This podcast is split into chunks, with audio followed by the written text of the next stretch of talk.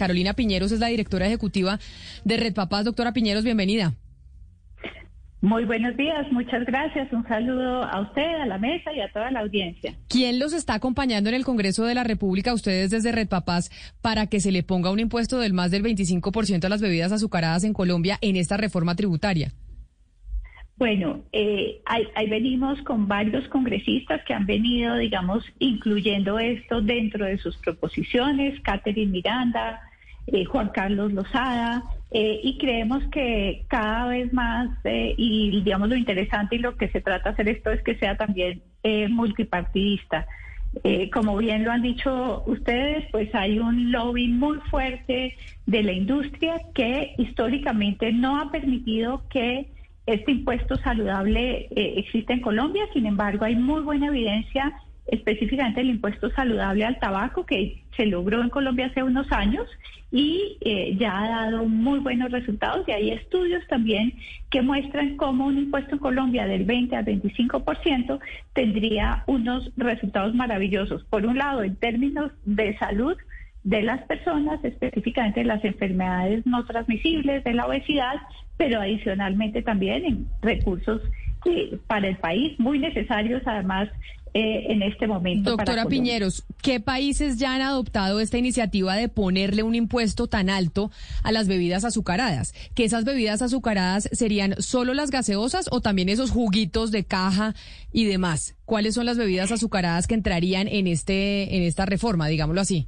Sí, la propuesta que estamos promoviendo desde Red Papás, FIAN Colombia, otras organizaciones de sociedad civil y academia, ha sido eh, que estén incluidos, por ejemplo, los test, los refrescos eh, y ojalá eh, lo que se vende en polvo también, las, las, bebidas que se venden para preparar en casa en polvo, porque eso es prácticamente, digamos, eh, solamente azúcar y bebidas que se llaman también isotónicas como bebidas energizantes y bebidas eh, para, para deportistas. Entonces, esta que se propone es una sobretasa. Y en cuanto a cuáles países, usualmente lo que hacen los países, Camila, es que se incluye este impuesto de manera progresiva. Pues así se hizo también en Colombia con el tabaco. Se empieza con una tasa del 10, del 15, del 20, del 25, digamos, es, es un tema, digamos, incremental. Hay muchísimos países ya de América Latina con el impuesto. El pionero fue México. La primera tasa, digamos, que implementó México fue el 10% y ya al primer año tuvo unos resultados muy positivos en eh, que se cambió el consumo de las personas y se pasaron más personas, por ejemplo, a tomar eh, agua.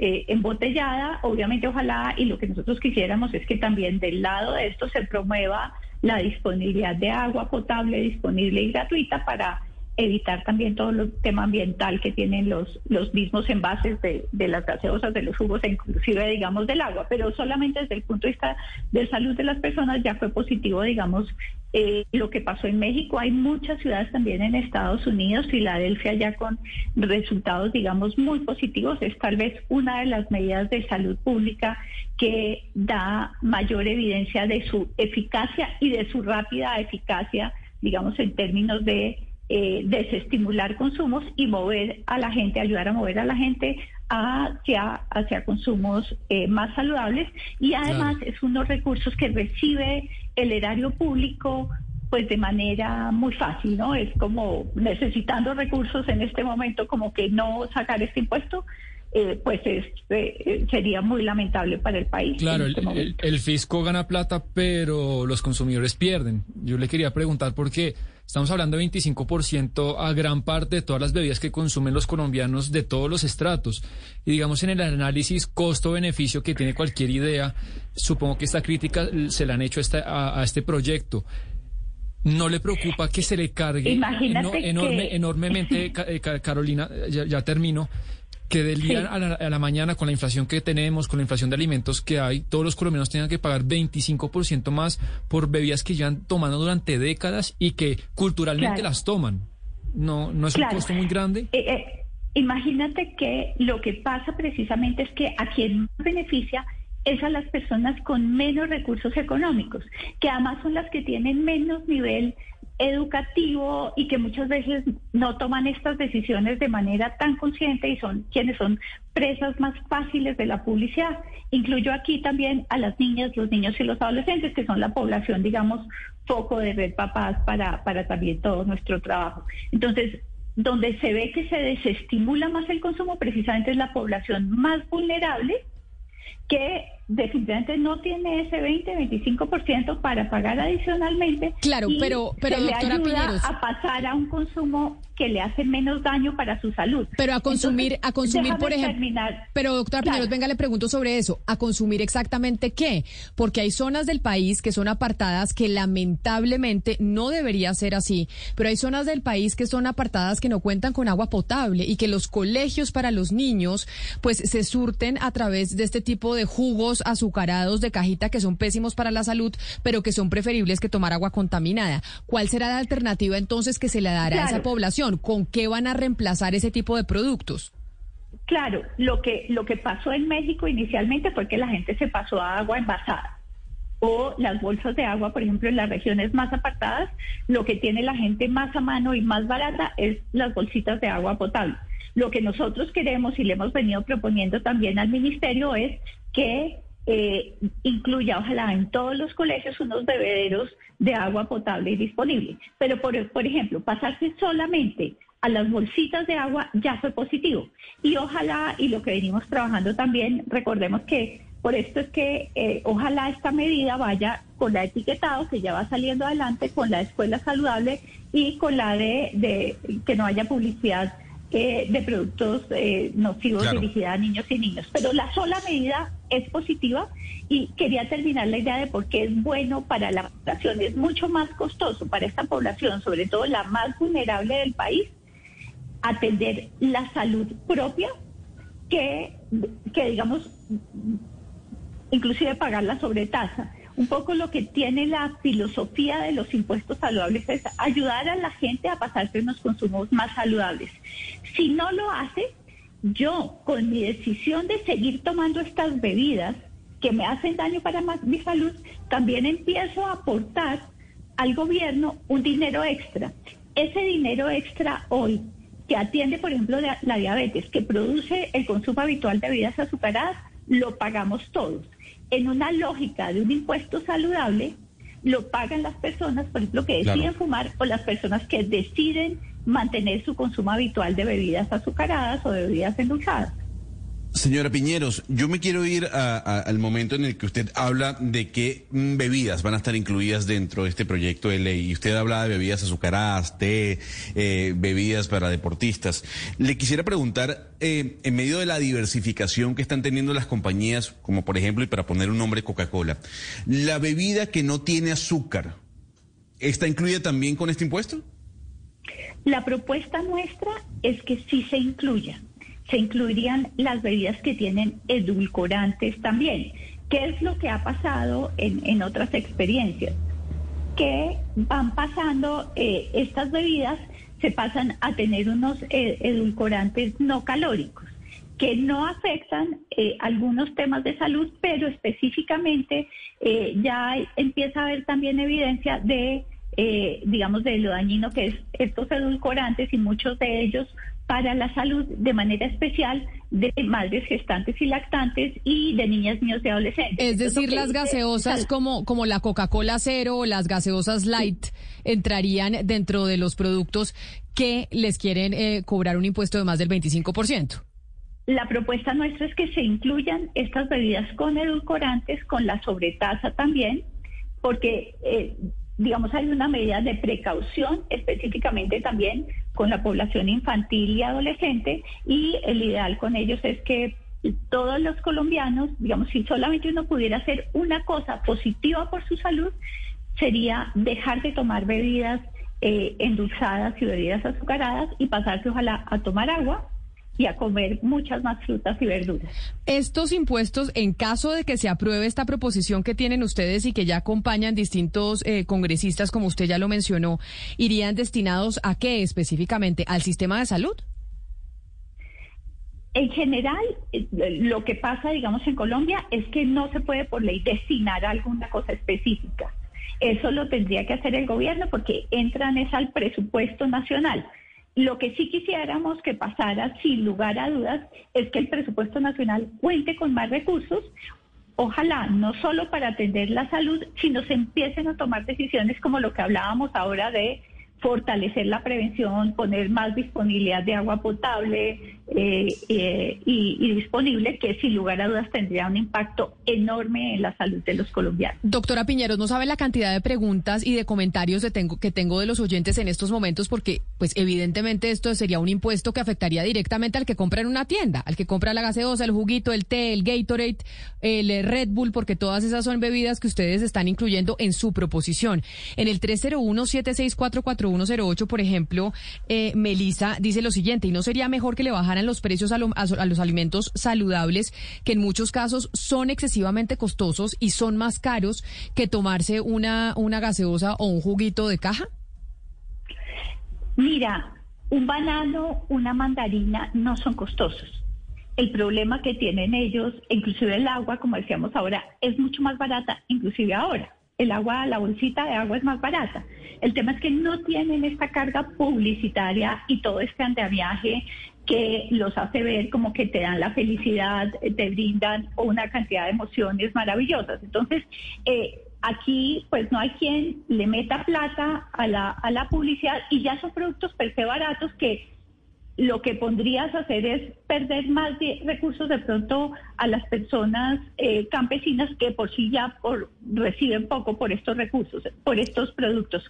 Ojalá si la medida vaya acompañada de promover eh, el consumo de muchos de estos productos saludables que Colombia tiene, además en enormes cantidades y pensemos un poco, cuando yo compro en una tienda una bebida azucarada, estoy pagando sobre todo transporte y empaque. Cuando yo compro en una tienda un banano, una manzana, una granadilla o una guayaba, estoy comprando nutrientes reales.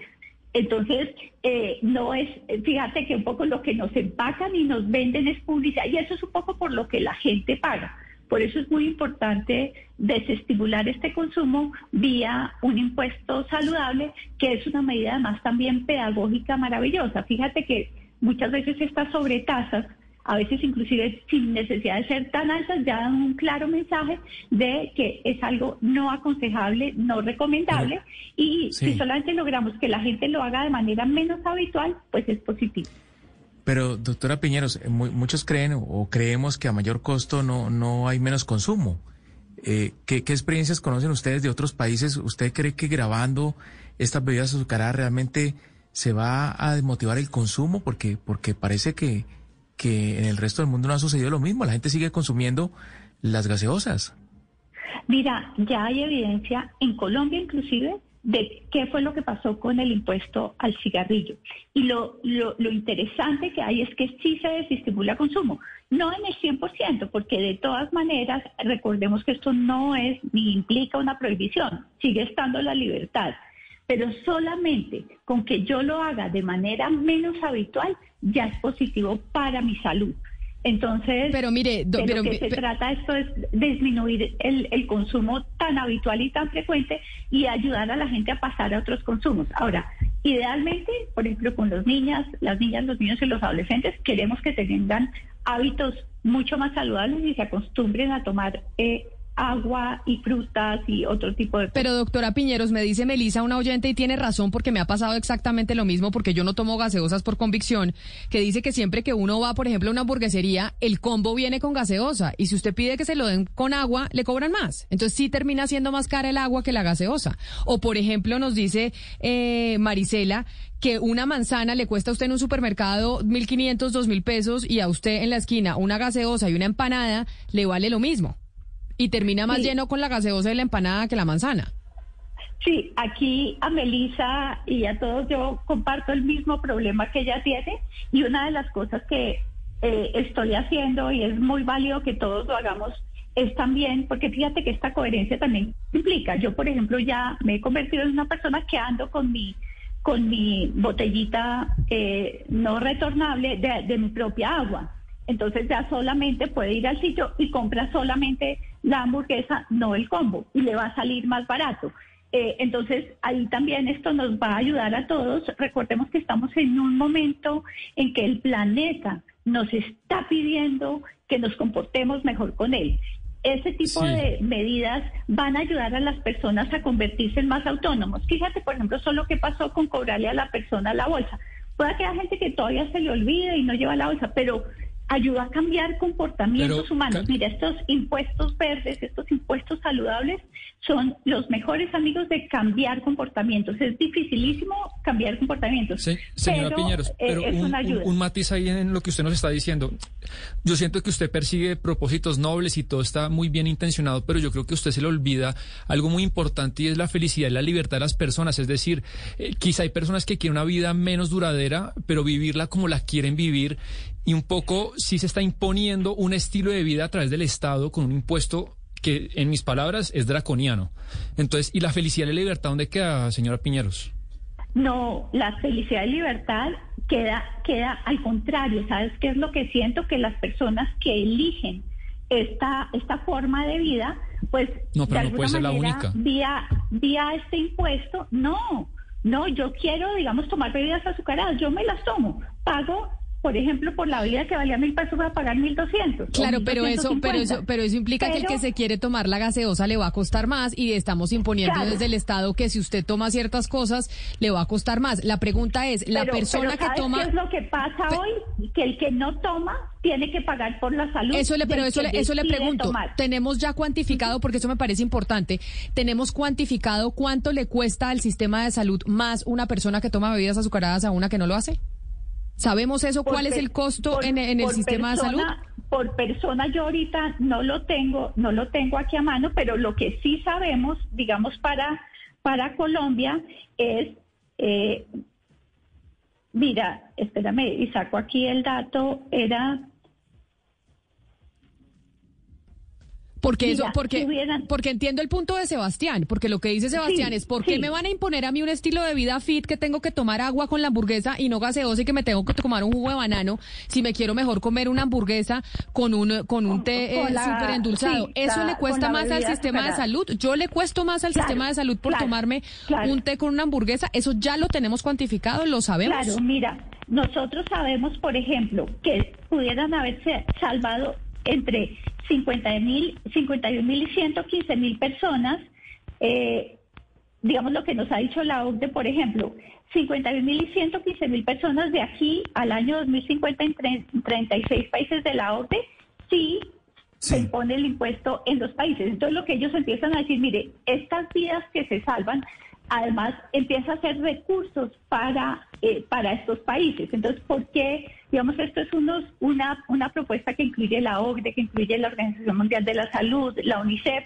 pero muchos de estos lo están haciendo desde el punto de vista económico y es un tema, digamos, de mucha justicia social. No es imponer un estilo, sino que si yo decido ese estilo, por ejemplo, de fumar, pues yo pago un poco más sé que voy a vivir menos, Doctora pago un poco más y le voy a pagar al Estado lo que le va a costar. Le, le, pregunto, le pregunto por la, por el ambiente en el Congreso, el ambiente que tiene esta iniciativa en el Congreso, teniendo en cuenta que ya no es la, que no es la primera vez que se va a presentar y el lobby intensísimo que se hace en el Congreso por parte de las empresas que están dedicadas a este negocio. De tal manera que, ¿qué le hace pensar a usted que en esta oportunidad van a tener suerte en los que eh, promueven la iniciativa? Entre otras cosas, porque también me llama la atención ese 25% de impuestos. ¿Eso es negociable? ¿Puede ser menos o, es, o eso es así? Mira, lo que dice el estudio, los estudios de Colombia es que se propende porque sea el 20 al 25%. Eh, lo que pasa casi siempre con todas estas, estas medidas es que, como les decía, toca empezar por un valor y lo que seguramente llegaremos es que será algo progresivo. Eh, entonces, lo importante finalmente con estas medidas es empezar. creemos que hay un tema y aunque sabemos que el ambiente es muy pesado, los congresistas hoy en día son conscientes. Una encuesta que hizo Vital Strategies en junio eh, nos mostraba cómo ya el 63% de los ciudadanos ven con buenos ojos un impuesto a las bebidas eh, endulzadas en Colombia. Eso es un poco lo que se logró también con la ley comida chatarra, que a pesar del tremendo lobby que hay, los congresistas empiezan a sentir que para los ciudadanos es importante. Pero, es doctora, mucho más importante, además después del COVID, después de la cantidad de familiares nuestros cercanos que hemos visto, eh, que la fragilidad de su salud precisamente por tener estas enfermedades no transmisibles eh, que son fruto especialmente del consumo habitual de las bebidas. Pero doctora Piñeros, mire, seamos justos. Yo estoy perfectamente de acuerdo con usted en lo que en lo que usted plantea de que los niños no deberían tomar bebidas azucaradas, que deberían tener una alimentación mucho más saludable, que eso es mejor para la población colombiana.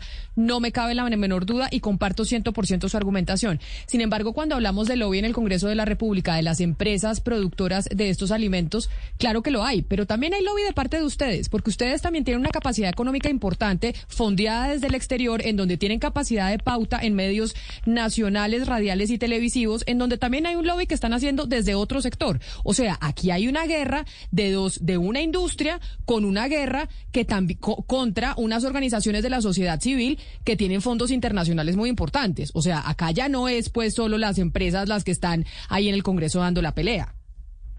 Sí, mira, las organizaciones de la sociedad civil y de la academia, lo que nosotros decimos que hacemos es incidencia. ¿Cuál es el apoyo nuestro? Es apoyar con evidencia científica a los congresistas. Es totalmente abierto, transparente. Quien quiera conocer todo lo que hacen las organizaciones de sociedad, sociedad civil, los invito a entrar a www.villanabebidazucarada.org. Allí está todo, está quién nos financia, qué hacemos, cuáles son los estudios en los que basamos. Entonces, resulta que nosotros estamos defendiendo unos intereses que tienen que ver con la salud pública. Si bien recibimos unos recursos que especialmente nos sirven para hacer unas campañas en medios masivos. Nosotros ahorita tenemos una estrategia que está ayudando a los ciudadanos a enviar cartas a los congresistas y al ministro. Esta mañana íbamos en 630 cartas enviadas solicitándole este impuesto. Eh, eso no tiene comparación con un lobby que además se hace soterrado, o sea, todos sabemos que está y que se hace y ahora que no hay presencialidad aún se ve menos, no es transparente y persigue unos intereses y unos fines eh, personales. Entonces, es, es, digamos, es, es, completamente distinto, es completamente desequilibrado. Si tú comparas un poco los recursos que invierten organizaciones como Red Papás en mensajes de bien público, como el que tenemos ahora que, que se llama Se le dijo, apoyando el impuesto a las bebidas azucaradas, no es ni un 1%, ni un 0.1% de la pauta que hacen estos productos en toda la, la digamos, la, la, publicidad que tiene, digamos, la, por decir algo, la televisión o el radio. Entonces, esto es como hacerle, tratar de, de, pegarle un, un, arañito, estamos tratando de arañar eso es David contra o sea, de todas maneras sigue siendo que no podemos comparar nunca eh, ni, el, ni el poder económico, el poder que realmente acompaña a las organizaciones de la, de la sociedad civil es una convicción real, es un compromiso de fondo. Aunque nosotros muchas veces hemos sido derrotados, siempre salimos avante, porque cada vez más hay más evidencia científica sin conflicto de interés que acompaña estas, estas iniciativas. Aquí, aquí quería aprovechar, Camila, para darte un dato que, que no les di. El promedio, el tratamiento de las enfermedades asociadas a sobrepeso cuesta más de 200 dólares por persona al año. Este, estos son los eh, estudio de la OCDE que se llama La pesada carga de la obesidad que se hizo en el 2019. Entonces recordemos que aunque lamentablemente el país, el gobierno nacional no incluyó el impuesto a las bebidas azucaradas, es la recomendación que ha recibido el gobierno nacional de eh, desde, desde, desde la OCDE y desde todos los expertos se han hecho recomendaciones al gobierno, inclusive al mismo ministro Carrasquilla, cuando presentó anteriormente la reforma tributaria, había eh, recibido también esa recomendación. Entonces aquí no solamente los comunistas, sino que lamentablemente el gobierno nacional y el ministro de Hacienda tampoco lo ha incluido dentro de la reforma oficial como debería ser. porque esta es una recomendación que tiene mucha evidencia científica de, de, de, qué funciona, de por qué funciona y de por qué un gobierno lo debería hacer así. Entonces también quería eh, reforzar esto, que no es unas organizaciones de sociedad civil que se les ocurrió, no, estamos basándonos en evidencias donde está la OCDE, donde está la UNICEF, donde está la Organización Mundial de la Salud y nuestro trabajo es obviamente desde las organizaciones con unos propósitos, eh, claro, loables, bonitos, pero, pero esto no es así como a, a unas personas que se les ocurrió. Este es de las medidas que tiene mayor eficacia y mayor costo efectividad para un país. Y en un momento como el que estamos viviendo es lamentable que el gobierno nacional no lo haya incluido como se le ha recomendado desde muchas aristas. Recordemos también que, porque nuestra, nuestra publicidad ahorita, eh, nuestro mensaje de bien público se llama Se le dijo, es porque desde el 2016 se le viene diciendo a los congresistas y a nuestro gobierno eh, eh, de, de turno que es muy importante incluir esto dentro de las medidas. Sí. Camila, si no se incluye ahora, estaremos en unos años con mayores muertes, con mayor incidencia en todo lo que tiene que ver con salud pública y con menos recursos. La situación de México, por ejemplo, que es un país que nos lleva unos años de ventaja en términos de salud pública, es absolutamente lamentable. Hoy los mexicanos no tienen con qué pagar la diabetes tipo 2 que se produce de manera primordial por el consumo habitual de ellos a las bebidas eh, azucaradas. Es la doctora. A eso es a lo que estamos abocando al país. Pues doctora Carolina Piñeros, directora ejecutiva de Red Papás, gracias por atendernos, gracias por explicarnos eh, la iniciativa que una vez más se está intentando promover en el Congreso de la República y que se pueda incluir en esta nueva reforma tributaria. Vamos a ver cómo les va en este Congreso que está a puertas de acabarse. Mil gracias y feliz día para usted. Feliz día, muchas gracias y un saludo a todos.